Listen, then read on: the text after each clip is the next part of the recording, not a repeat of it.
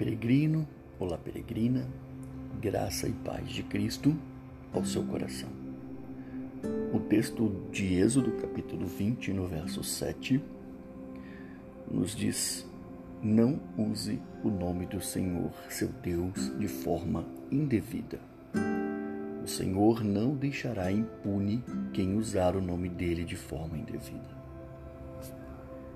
O mandamento de número 3 dos Dez Mandamentos nos diz que nós não devemos tomar o nome de Deus em vão. A palavra em vão, em algumas versões bíblicas, é traduzida no significado de ocioso, insincero ou frívolo. Assim, quem tomar o nome de Deus em vão está dizendo de uma forma vazia, de uma forma ociosa, insincera ou até frívola.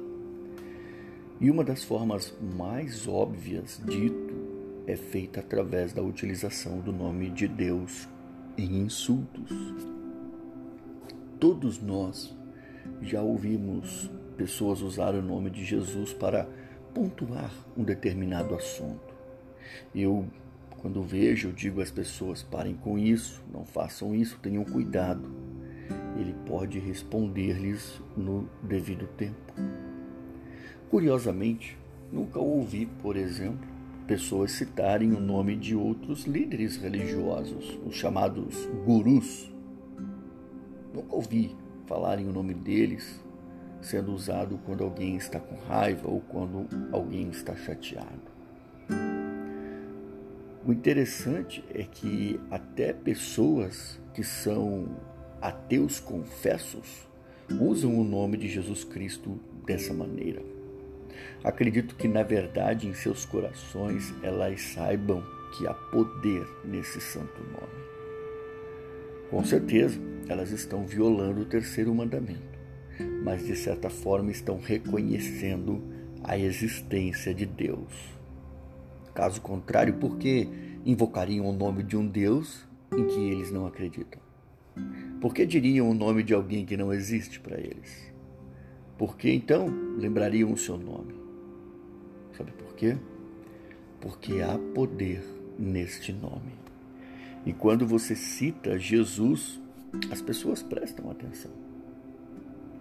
O texto de Filipenses, capítulo 2, entre os versos 9 e 11, nos lembra: Por isso Deus o exaltou à mais alta posição e lhe deu o nome que está acima de todo nome, para que ao nome de Jesus se dobre todo joelho no céu, na terra, debaixo da terra, e toda língua confesse que Jesus Cristo é o Senhor para a glória de Deus Pai. O nome de Jesus tem poder. E Deus nos quer como seus seguidores e que nunca tomem seu nome em vão, mas que o honram e o glorificam.